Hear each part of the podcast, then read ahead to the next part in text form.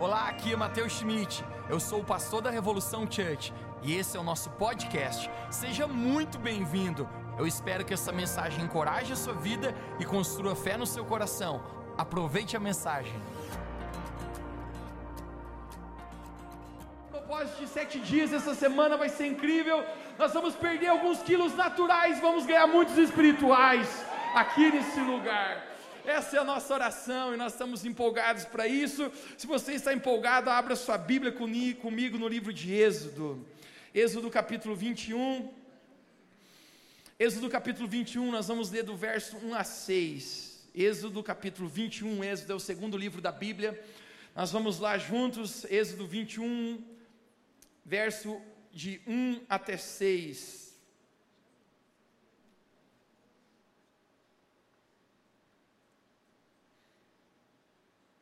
Vamos lá. Estes são os estatutos que lhe proporás. Se comprares um servo hebreu, seis anos servirá, mas ao sétimo sairá livre de graça. Se entrou com seu corpo, só com seu corpo sairá. Se ele era homem casado, sua mulher sairá com ele. Verso 4. Se o seu senhor lhe houver dado uma mulher, e ela lhe houver dado filhos ou filhas, a mulher e os seus filhos serão do seu senhor, e ele sairá sozinho. Mas aquele servo que expressamente disser, eu amo ao meu Senhor, você pode repetir comigo, diga, eu amo ao meu Senhor. E a minha mulher e a meus filhos, e não quero sair livre, não quero sair livre. Então o seu Senhor o levará aos juízes e o fará chegar à porta, e o, e o fará chegar a umbral daquela porta, e o Senhor lhe furará a sua orelha com uma sovela, e ele o servirá para sempre, e ele o servirá para sempre. O tema da minha mensagem hoje é um escravo por amor. Um escravo por amor. Você fecharia seus olhos e oraria mais uma vez comigo? Deus, muito obrigado por essa noite especial. Obrigado por cada pessoa que está aqui. Mas muito obrigado porque tu estás aqui, Jesus. Tu és a pessoa mais importante nesse lugar. E nós sentimos nosso coração tão alegre de ter o privilégio dessa noite está perante o Rei dos Reis, o Senhor dos Senhores, o Criador dos céus e da terra. E mesmo o Senhor sendo tão grande, o Senhor se importa com pessoas tão pequeninas como nós. Obrigado por esse teu amor. Obrigado pela nossa igreja, por cada pessoa que está aqui nesse lugar. Nós abrimos a nossa vida para a tua palavra hoje. Agradecemos, Jesus, por tudo que o Senhor tem feito. E obrigado, Deus, porque o Brasil perdeu, mas o meu Palmeiras ganhou. Amém. Um escravo por amor. Um escravo por amor. Eu amo a maneira como Deus, ele figurativamente fala a respeito do relacionamento nosso, a igreja de Jesus. Quem faz parte da igreja de Deus aqui? Igreja não é um prédio, igrejas são pessoas que aceitaram Jesus Cristo, Filho de Deus, como seu Senhor e seu Salvador. A figura que Deus traz em sua Bíblia, na palavra de Deus, do relacionamento é como um casamento. E Deus fala que um dia Jesus ele virá para encontrar a sua noiva, a sua igreja. Jesus é o noivo e a igreja é a noiva. Para alguns homens isso soa esquisito, mas a única chance o homem de ser noivo nesse mundo é de Jesus.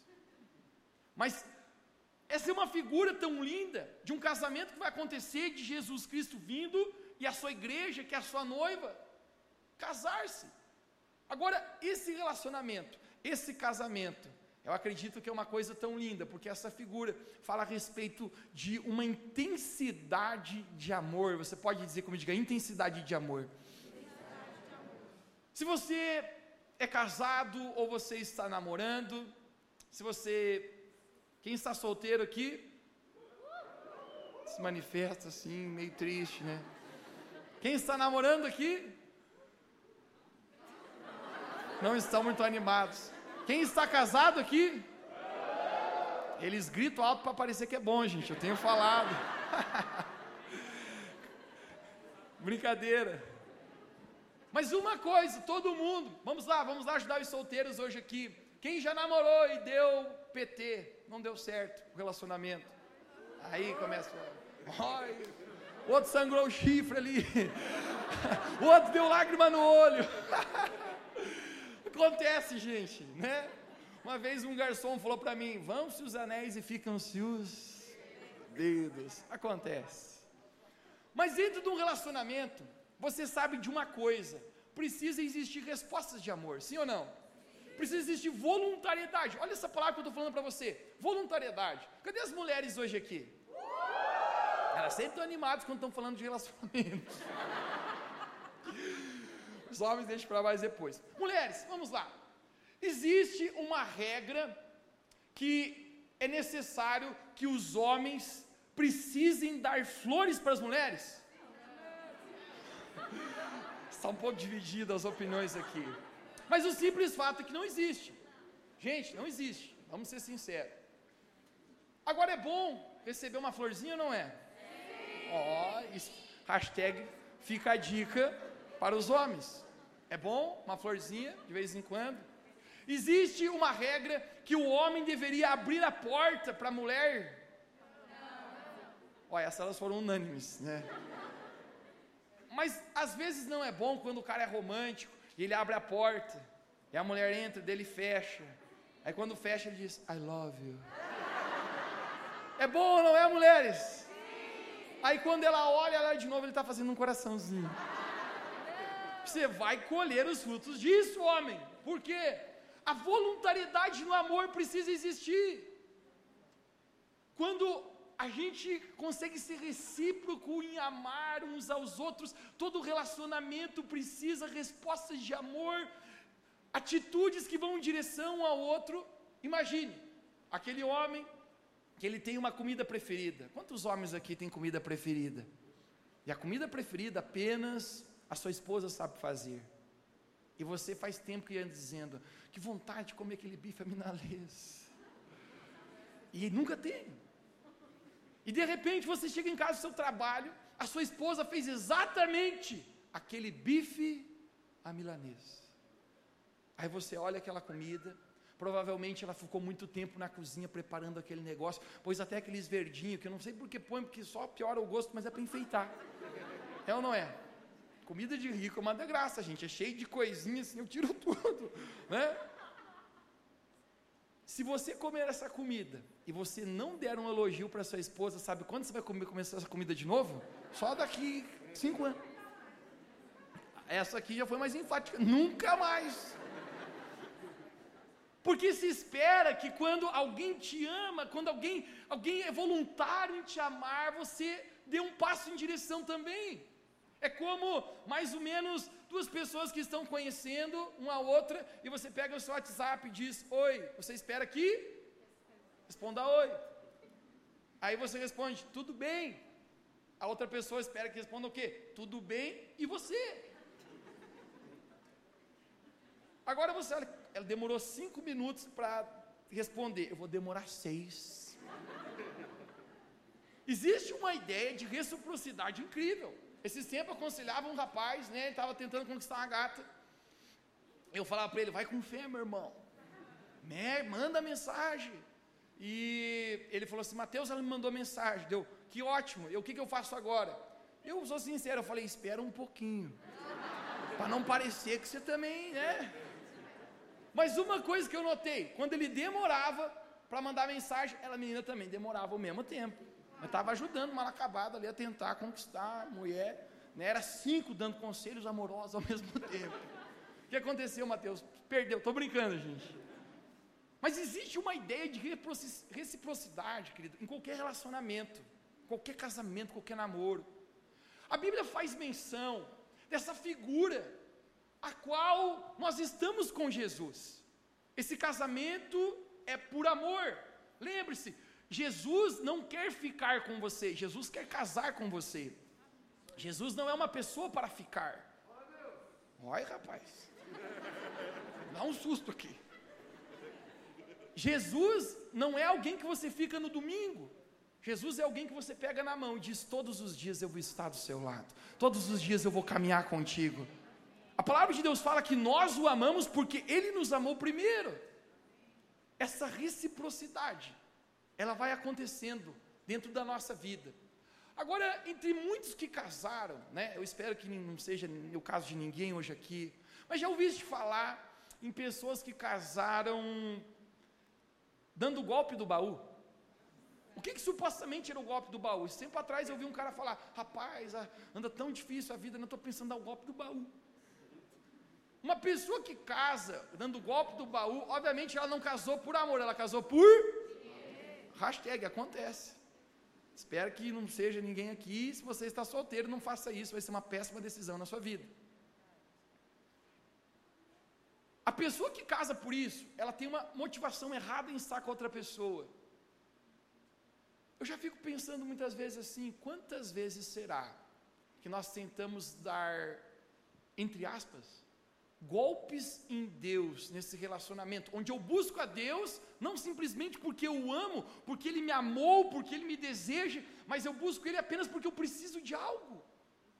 Você já viu quantas vezes eu e você buscamos a Deus na hora do desespero? Nunca existe ateu quando o avião está caindo. Às vezes, no momento que aperta, a gente é enfático em correr para Deus, é quase involuntário, a gente vai para esse lugar, mas o apóstolo Paulo, ele fala algo muito forte. Em 1 Coríntios capítulo 16, 2, ele diz: Se alguém não ama o Senhor Jesus, seja anátema. Você pode falar essa palavra esquisita comigo? Um, dois, três? Anátema. Mateus, o que, que significa anátema? Anátema, gente, traduzindo o dicionário, é algo abominável ou algo maldito. Mateus, o que, que ele está tentando falar aqui? Ele está dizendo que, hipótese alguma, seria bom alguém manter um relacionamento com Jesus que não fosse em virtude de amor. Se eu estou nesse relacionamento, eu deveria amá-lo. Isso é algo voluntário. Agora, nesse texto que nós lemos aqui, no livro de Êxodo, existe uma figura muito linda aqui, eu quero explicar para você aqui nessa noite. Fala a respeito de um homem que ele é um escravo. E ele foi comprado pelo seu senhor. Isso é quase uma figura nossa, porque antes de nós conhecermos a Jesus, nós vivíamos escravos do mundo, escravos do pecado, escravos de nós mesmos.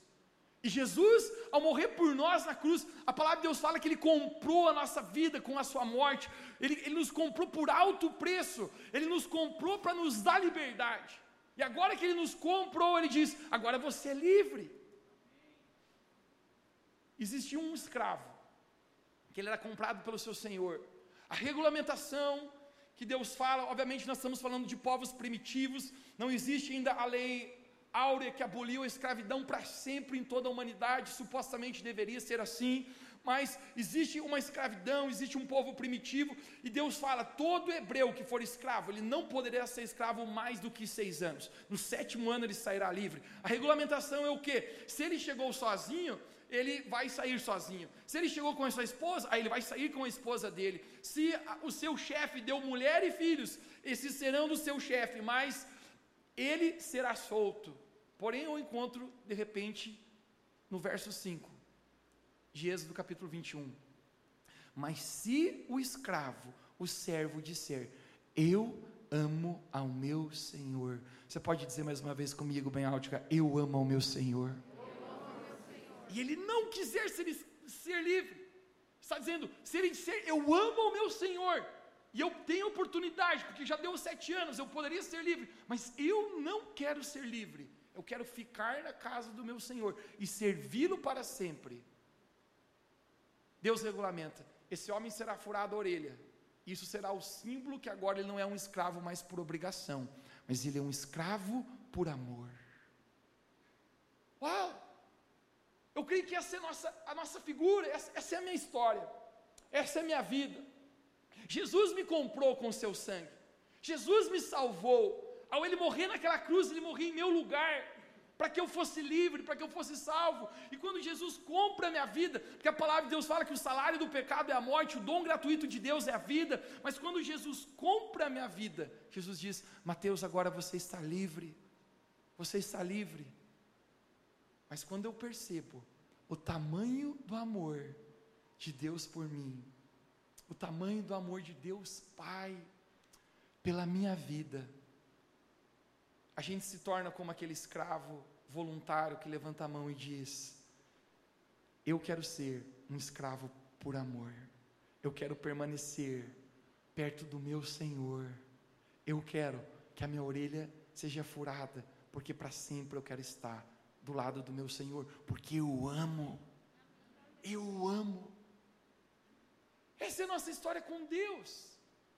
Esse propósito de sete dias que nós estamos começando hoje à noite, irmãos, tem a ver muito com isso.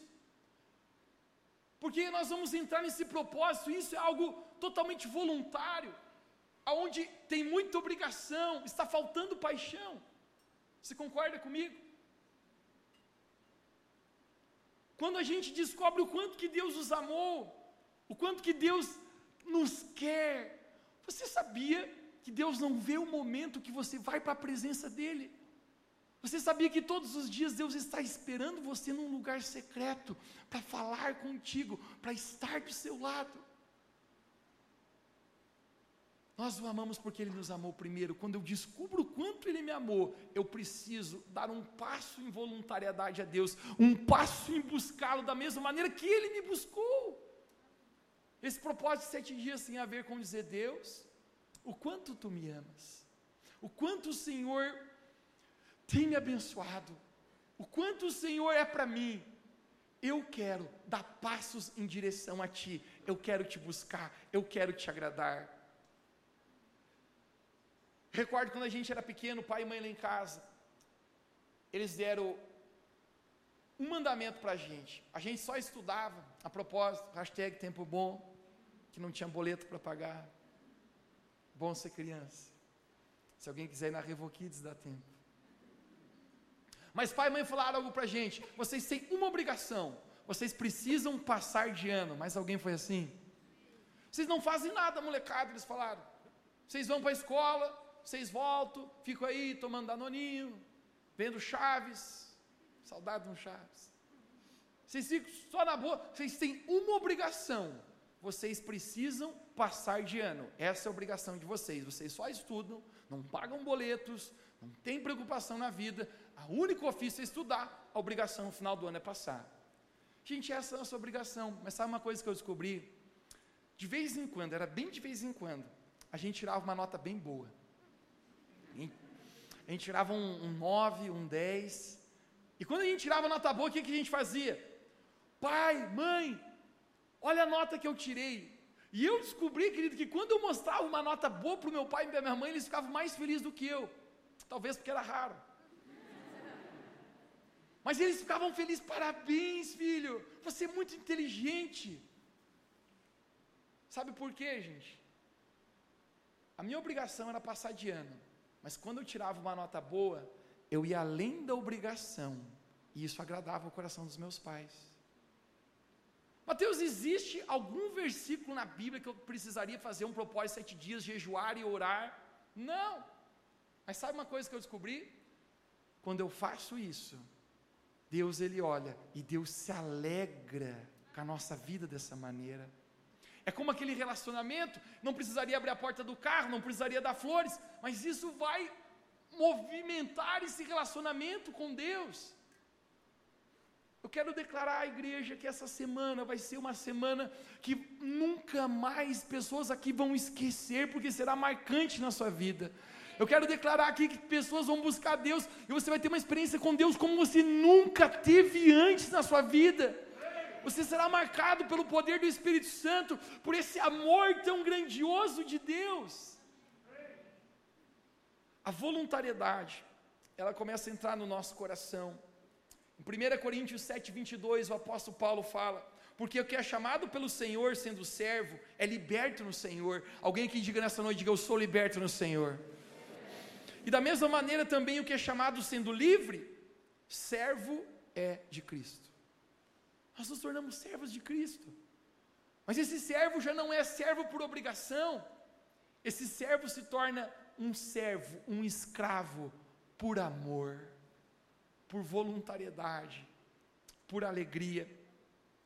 Quando o anjo Gabriel aparece para Maria, mulher usada por Deus aqui nessa terra, para colocar Jesus no seu ventre, o anjo Gabriel aparece para ela e fala: descerá sobre ti o poder do Espírito Santo, poder do Altíssimo te envolverá e você dará luz ao menino que se chamará Messias, Ele é o Salvador do mundo.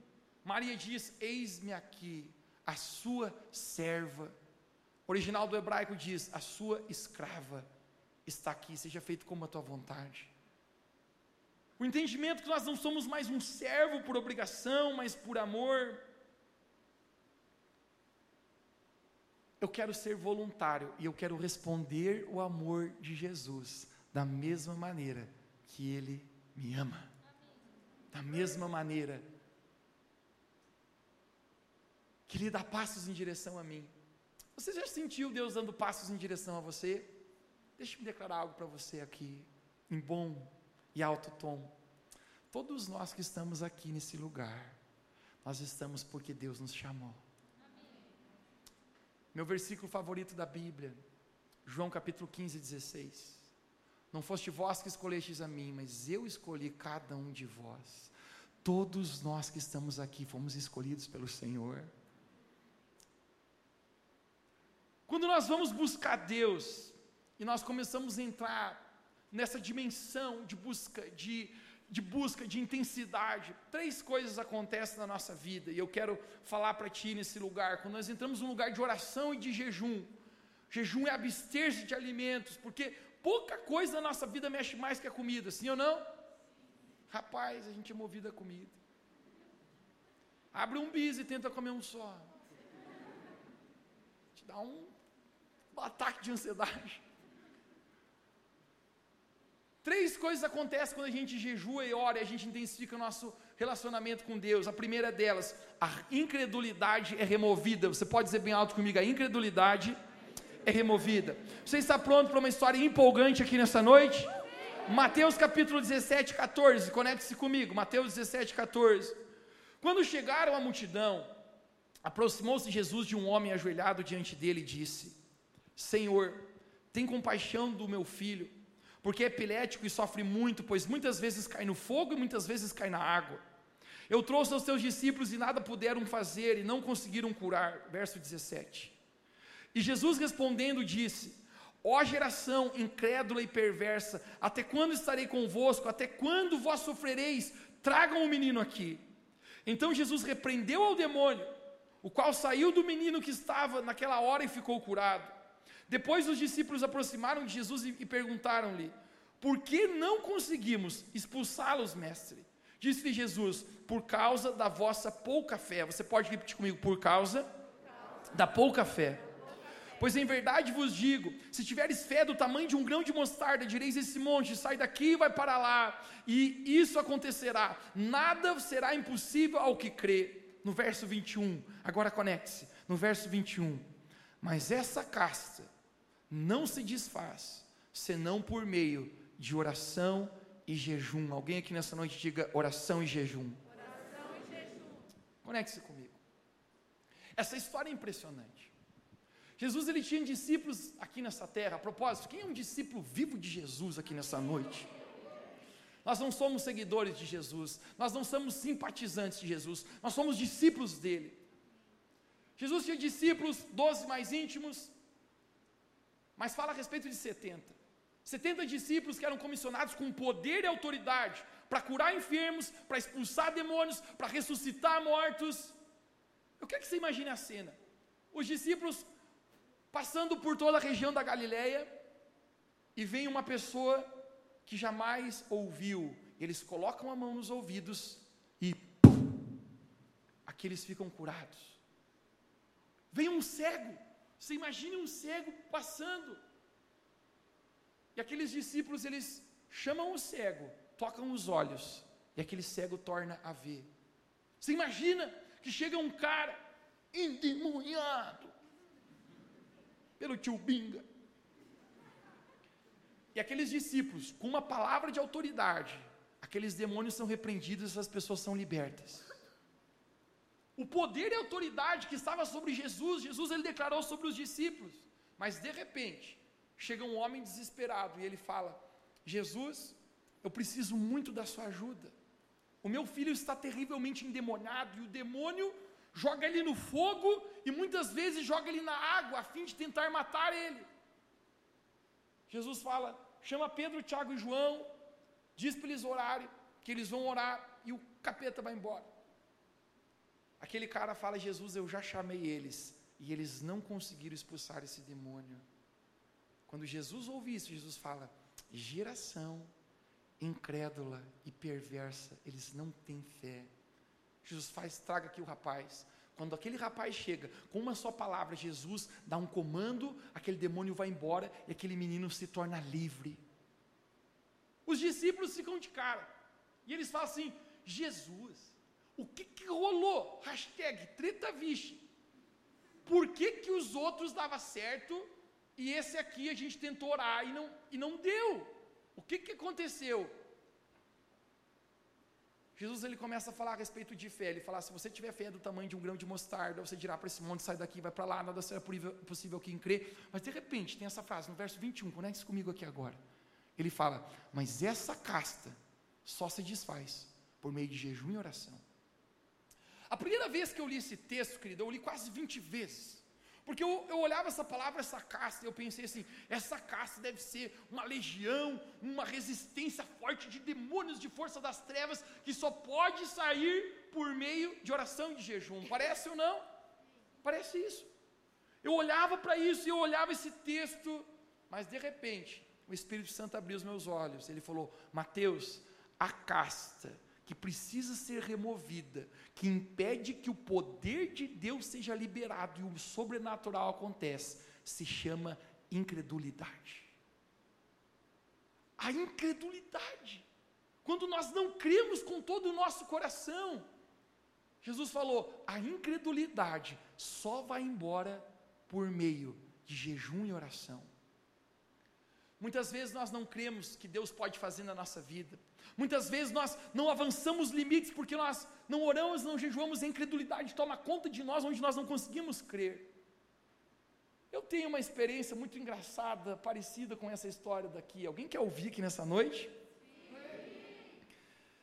Era por volta de 10 horas da noite, um rapaz, líder de GPS, me liga. E ele fala para mim assim: Mateus, eu estou com um grande problema. Eu falo aí, bro. Tem como você chegar aqui em casa agora? Eu falei, ih, rapaz, eu nunca dormi cedo, mas hoje eu botei o pijama e deitei. Ele falou, você não vai acreditar. Veio um rapaz aqui em casa, bem esquisito, ele precisava de oração, eu atendi ele na minha sala, eu orei por ele, e quando eu orei, o rapaz ficou endemoniado. E eu falei, o que, que você fez? Você expulsou? Ele falou, essa é a questão, estou tentando, e não vai embora o cão. E eu falei, ô, bro, então expulsa aí, você tem autoridade de Jesus na sua vida. Mete bala, rapaz. Ele falou, Mateus, tentei de tudo. É, ele até me deu um empurrão, bate a cabeça. Eu falei, capaz. Eu falei, agora que eu não vou. Eu falei, mas você já tentou de tudo mesmo. Engraçado ele me contando a história. Que ele estava no celular comigo, gente. E disse que quando ele estava no celular comigo, o demônio falava assim: vai ligar para os amiguinhos, né? E ele falou: não estou acreditando. E ele falava assim: fica aí, fique aí. Imagina, Mateus, eu não acredito no demônio, não precisa ter fé para acreditar no demônio, tá, gente? Diz, existe de qualquer maneira. Se o bem existe, você acha que o mal não? De repente, eu falei: tá bom, cara, você me convenceu que eu vou ter que ir aí. Mas já tentou fazer de tudo mesmo. Eu falei: Mateus, tentei, quase apanhei. Eu falei: então vou aí. Quando eu estou dirigindo, cara, ele contava para mim que o demônio falava para ele assim: já possesso. Falava assim: eu não vou deixar ele chegar até aqui, vou causar um acidente, vou matar ele no caminho. Ele falava: meu Deus, coitado do Mateus. Ele pensava: sabe que o Mateus vai embora mais cedo? Gente, o poder da. O sobrenatural, o reino espiritual é tão real, cara. Tão real. Que quando meu, ele morava numa baixada, quando eu apontei o carro no morro, disse que o, o, o menino encapetado falava assim: ele está chegando o desgraçado quando eu chego naquela casa, querido, eu olho aquele rapaz transtornado, assim como esse menino. O outro estava mais transtornado ainda. Querido, meu coração se encheu de compaixão. Porque Jesus ama as pessoas, Jesus quer libertar as pessoas. A palavra de Deus fala que Jesus veio para trazer vida e abundância. E o diabo veio para matar roubar e destruir. Quantas pessoas oprimidas pelo maligno e nem sabem. Eu olhei aquele menino daquele jeito, meu coração se encheu de compaixão, mas meu espírito se encheu de autoridade. E aquela semana era uma semana que eu vinha voando baixo com Deus, eu estava em jejum e oração. Parece que meu espírito estava um gigante.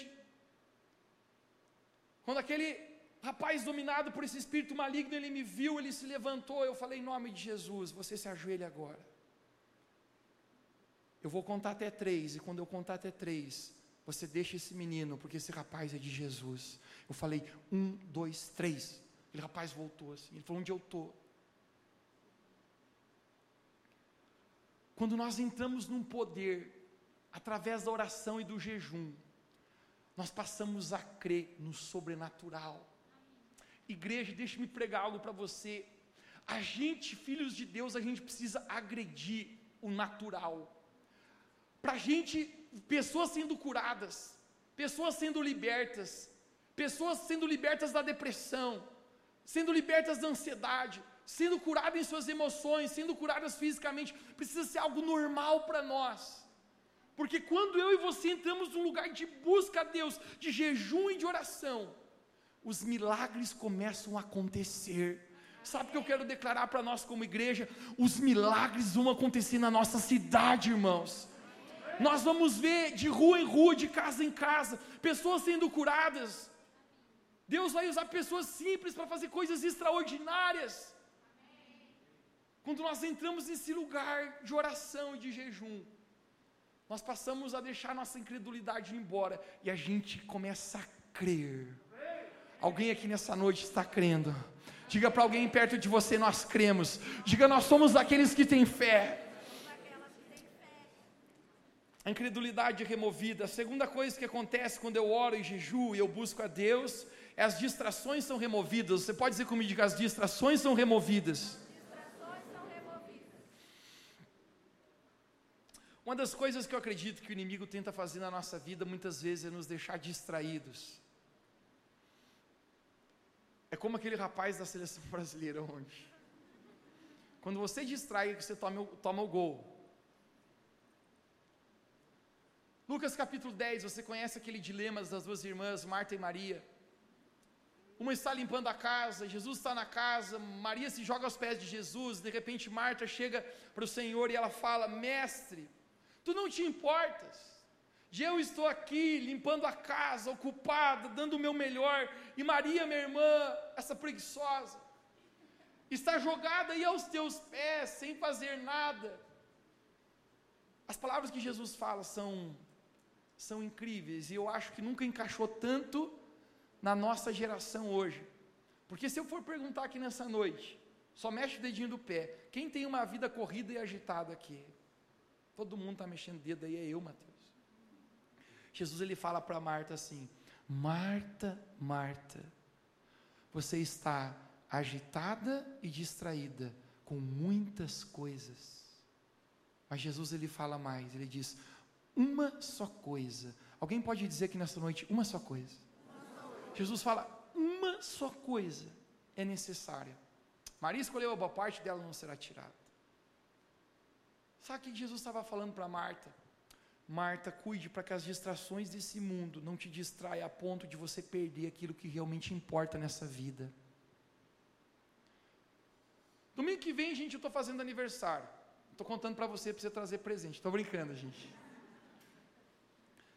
25 anos. O povo não acredita, na verdade, né? Mas sabe uma coisa que eu descobri? A vida passa rápido a vida passa rápido. Jesus ele falou: passarão os céus e a terra, mas as minhas palavras jamais passarão. Sabe uma coisa que eu descubro, querido? Entre muitas coisas que a gente vai fazendo nessa vida. Se a gente for para parar para pôr na ponta da caneta mesmo, coisa pouca coisa está importando de fato. Só duas coisas vão contar na eternidade: é Jesus e as pessoas. O quanto você amou Jesus e quanto você amou as pessoas. Marta, você está distraída. Quando eu vou para um lugar de busca, de oração, de jejum, de meditar na palavra de Deus, os meus olhos são abertos para conseguir ver aquilo que realmente tem valor na minha vida. Foi essas frases que eu ouvi de um amigo que ficou 30 dias entubado no, no TI de Covid e ele não está morto porque Deus não o quis. Mas ele falou: Mateus, quando eu estava lá naquele lugar, eu descobri, primeira coisa, que a maioria das coisas que eu fazia não importava. Segunda coisa, ele falou para mim que as coisas que eu dava um valor, na verdade, não tinham valor.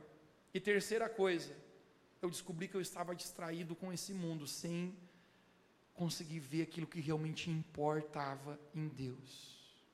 Eu estava a ponto de partir, e eu consegui ter uma clareza na minha vida. Eu, eu, eu, eu, estou, eu perdi a minha vida, ele falava.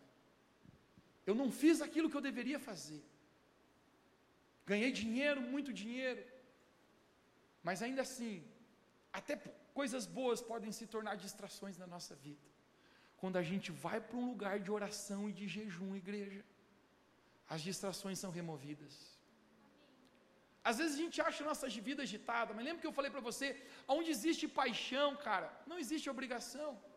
Você já vai pensar, esse tempo eu fiquei apavorado quando o relatório do celular meu me denunciou quanto tempo eu passei na rede social aquele dia e falou que eu havia passado uma hora e 14 minutos em rede social no final daquele dia. Eu falei, Jesus amado, o que, que é essa coisa do capeta? Quanto tempo às vezes a gente olha algo, querido, a gente fica perdendo tempo, se comparando com pessoas, vendo a vida de outras pessoas, distraído com outras coisas, com a doida que fez a maquiagem, foi para a praia, com o maluco que foi na academia e bombou mais, distraído com muitas coisas ao redor. E a gente não olha para a gente mesmo, para os propósitos, os planos reais que Deus tem para a nossa vida. Quando nós oramos, entramos nesse lugar de busca.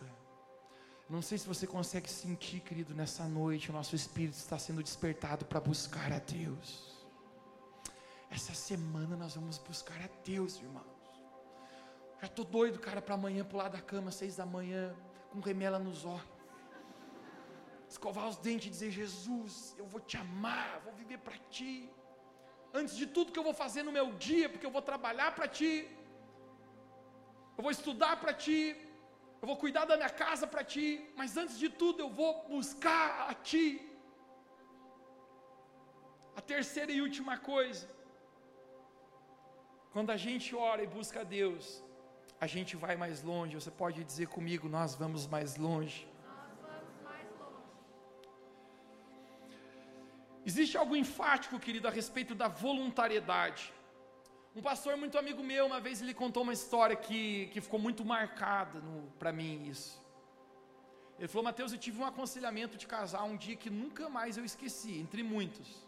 O casal estava afim de se separar, e ele falou: Deixa eu conversar com vocês antes de vocês tomarem essa péssima e errada decisão.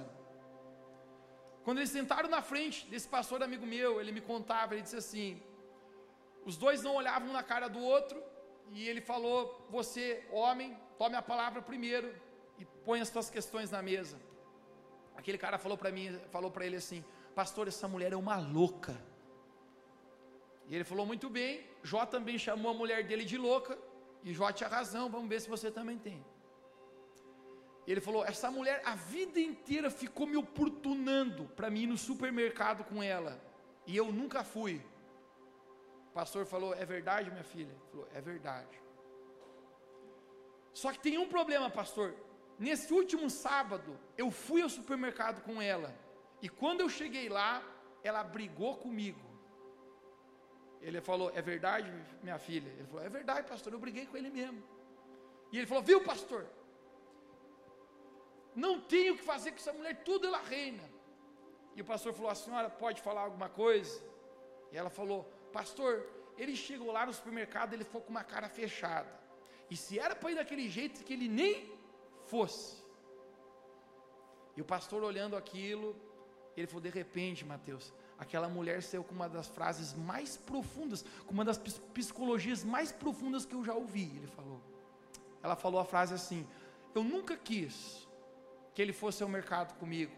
E quando ela falou isso, o cara se levantou e falou: Ela é mentirosa, pastor. A vida inteira ela me oportunou para isso.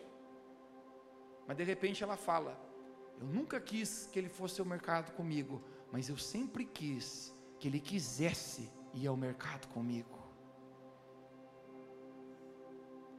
Você entende, querido, que Deus nunca quis, mas Deus quis que a gente quisesse.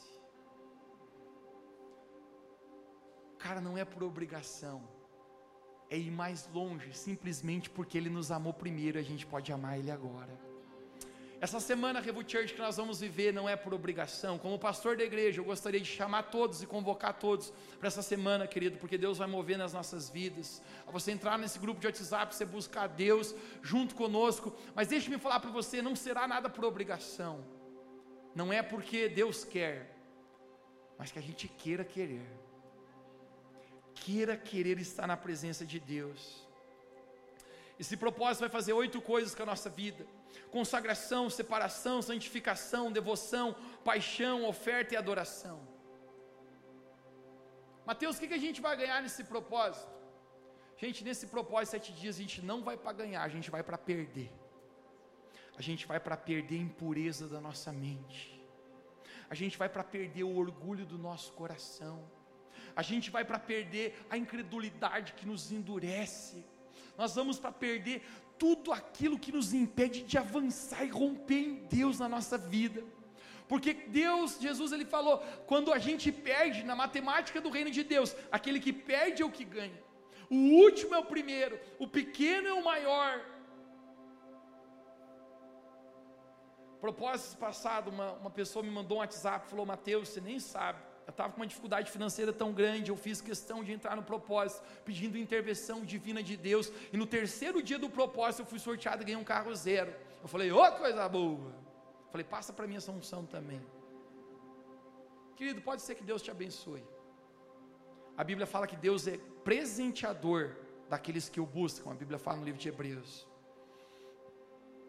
Pode ser que Deus te abençoe, mas eu vou falar para você, eu não estou indo para esse propósito para ganhar algo, cara eu estou indo para perder aquilo que Deus quer que eu perca, porque quando eu perco aquilo que é meu, eu recebo aquilo que é de Deus. Essa semana, Revo Church, nós vamos receber aquilo que é de Deus nas nossas vidas. Eu quero declarar, querido, aqui sobre cada pessoa nesse auditório hoje, que Deus ele tem tantos pensamentos bons a seu respeito.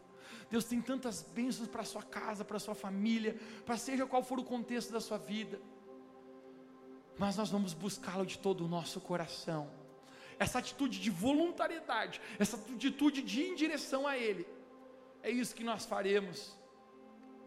E que essa palavra possa entrar no nosso coração e dar muito fruto. Se você recebe, você pode dizer amém aqui nessa noite. Fique de pé comigo onde você está. E ao você ficar de pé, eu gostaria que você apenas fechasse os seus olhos, largue o que está nas suas mãos. Não se preocupe, ninguém vai pegar nada seu. Feche os seus olhos, eu gostaria que você apenas abrisse o seu coração agora para Jesus. Se você puder abrir as suas mãos como um sinal de coração aberto, a gente abre as mãos como um sinal que o nosso coração está aberto para o Senhor. Feche seus olhos, eu quero orar por ti. Deus, muito obrigado. Pela Sua palavra aqui nessa noite, vinda sobre cada coração, vindo sobre cada vida. É tão real a Tua presença, Jesus, aqui nesse momento. É tão real, Jesus, a tua presença, Deus, nesse lugar. Nós podemos te sentir, Jesus.